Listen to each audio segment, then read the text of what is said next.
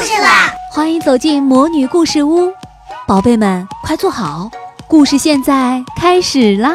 魔女故事屋，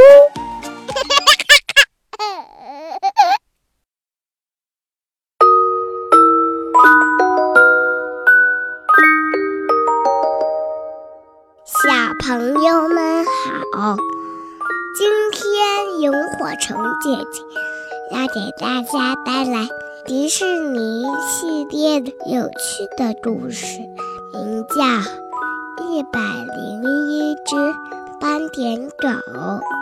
你喜欢狗狗吗？非常非常喜欢。好的，谢谢我的小主持人乖乖。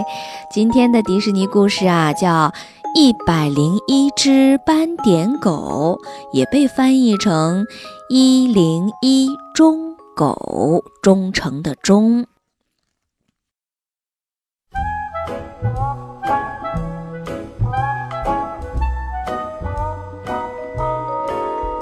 鹏哥是一只斑点狗，它和主人罗杰住在一起，他们俩都是单身汉。鹏哥喜欢上了一只漂亮的斑点狗，它的名字叫白佩蒂。一天，鹏哥发现白佩蒂从窗外路过，他迫不及待地想要冲出去和白佩蒂见面。散步的时间到了，罗杰带着鹏哥来到公园，在一条小河边，他们看到了白佩蒂和它的主人安妮达。调皮的鹏哥跟罗杰和安妮达开了个玩笑，他用绳子把他们的腿捆在了一起。罗杰和安妮达没站稳就栽进了小河里，他们的帽子、鞋子全都湿了。不过他们一点都没有生气，反而看着对方笑了起来。罗杰和安妮达相爱了，不久之后，他们举行了简单的婚礼，成为了夫妻。就在他们结婚的那天，鹏哥和白佩蒂也结为了伴侣。难道他们是一只女狗跟一只男狗吗？是的呀，一只公狗狗，一只母狗狗，他们两个也结合在了一起。两对新婚夫妇和他们的好帮手保姆兰姨住在一起。有一天，白佩蒂告诉鹏哥，她怀孕了，就要生宝宝了。想到不久之后就会有可爱的小狗在屋子里活蹦乱跳的，大家都很开心。一个风雨交加的夜晚，在兰姨和安妮达的帮助下，白佩蒂生了十五只小狗，好多耶！好多啊！不过其中一只小狗病殃殃的，一动也不动，好像快要死了似的。罗杰用毛巾包住小狗，让它的身体变得暖和起来。在大家的细心照料下，小狗很快就恢复了健康，大家都高兴极了。就在这时，一个名叫库伊拉的女人来到罗杰家。库伊拉是一个非常刻薄的女人，她听说罗杰家的斑点狗生小狗了，打算出钱把小狗买走，但罗杰说什么也不卖。他一点也不喜欢这个库伊拉，鹏哥很高兴，他可不愿意失去自己的孩子。库伊拉恼羞成怒，露出了自己的嘴脸，他冲着罗杰大吼大叫，还把墨水泼在了罗杰的身上。这个时候，罗杰像什么？也像一只斑点狗了。对，也像一只斑点狗了啊！墨水在他的身上，真搞笑，真搞笑是吗？时间一天一天过去，小狗慢慢的长大了。它们想吃就吃，想玩就玩，还总喜欢坐在爸爸妈妈身边看电视。这样的生活让他们觉得既幸福又安全。可是他们没有想到，就在他们一家其乐融融的时候，库伊拉正在琢磨着坏事儿呢。库伊拉雇了两个坏蛋做帮手，想要偷走小狗。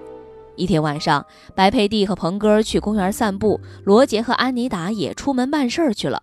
屋里只剩下了小狗和兰姨。两个坏蛋趁机闯进了屋子，抢走了小狗。得知小狗被抢走后，鹏哥和白佩蒂伤心极了，他们大声的呼唤，请他们的朋友来帮忙。许多热心的斑点狗都做出回应，他们十分愿意帮助鹏哥和白佩蒂找回小狗。两个坏蛋把小狗藏在库伊拉乡下的大房子里。最先发现小狗下落的是一只狗和一只小猫，他们赶紧把这个消息告诉了鹏哥和白佩蒂。库伊拉偷走小狗的目的是要用小狗的皮做大衣，他太坏了吧！就是他太坏了，是不是？如果不快点救出小狗，小狗就会非常危险了。鹏哥和白佩蒂听到消息后，立即出发去救小狗。他们冒着大雪，穿过长长的街道，游过冰冷的河水，终于来到了关小狗的房子前。鹏哥和白佩蒂从窗户跳进屋子里，他们发现里面竟然关着九十九只小狗。鹏哥和白佩蒂跟着两个坏蛋搏斗起来，小狗们趁机逃了出去。鹏哥和白佩蒂带着九十九只小狗，迎着风雪艰难地向前走着。小狗的脚都冻僵了，鼻子和尾巴也冻得麻木了。它们又冷又饿，但是却不能停下来。他们必须在库伊拉找到他们之前赶回家。鹏哥害怕库伊拉会发现他们，他让小狗在黑色的泥浆里打滚，泥浆裹在它们身上，可以掩盖它们的白色皮毛和黑色的斑点。小狗在泥浆里又滚又跳，玩得不亦乐乎。看呐，它们一个个都变成什么颜色啦？黑色。它们一个个都变成了黑色，谁也认不出来它们了，是不是？一辆开往城里的卡车停在了鹏哥他们面前。鹏哥决定搭乘卡车回家。他和白佩蒂把小狗一个接一个的送上卡车。就在这时，屋顶的积雪融化了，滴下来的水洗掉了一只小狗身上的泥浆。小狗又变回了白底儿黑点儿的斑点狗。天哪，不好了！开车路过这里的库伊拉发现了它。就在这危急的时刻，卡车开动了。库伊拉用力踩油门，想拦住卡车，但是由于他开车的速度太快，他的红色轿车在雪地上打滑了，轿车滚下了山坡，撞得粉碎。库伊拉气疯了，他再也抓不到小狗了。小狗终于安全了，他们忍不住的欢呼了起来。鹏哥和白佩蒂终于带着小狗回到了家，罗杰和安妮塔和兰姨深情地拥抱着他们，然后怎么样啦？要把它们洗了一个澡，又变成斑点狗了。没错，然后给他们好好的洗了个澡。罗杰和安妮塔数了数，现在啊，他们有一百零一只斑点狗了。妈妈，所以这只就是才叫一百零一只斑点狗。对的，从那以后啊，他们一家人过上了平安幸福的生活。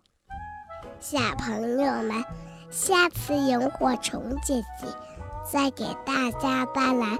有趣的迪士尼动画故事。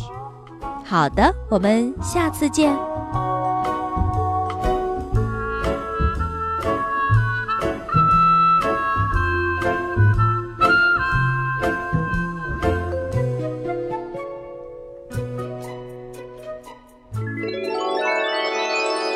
亲爱的小宝贝们，今天的故事就讲到这儿了。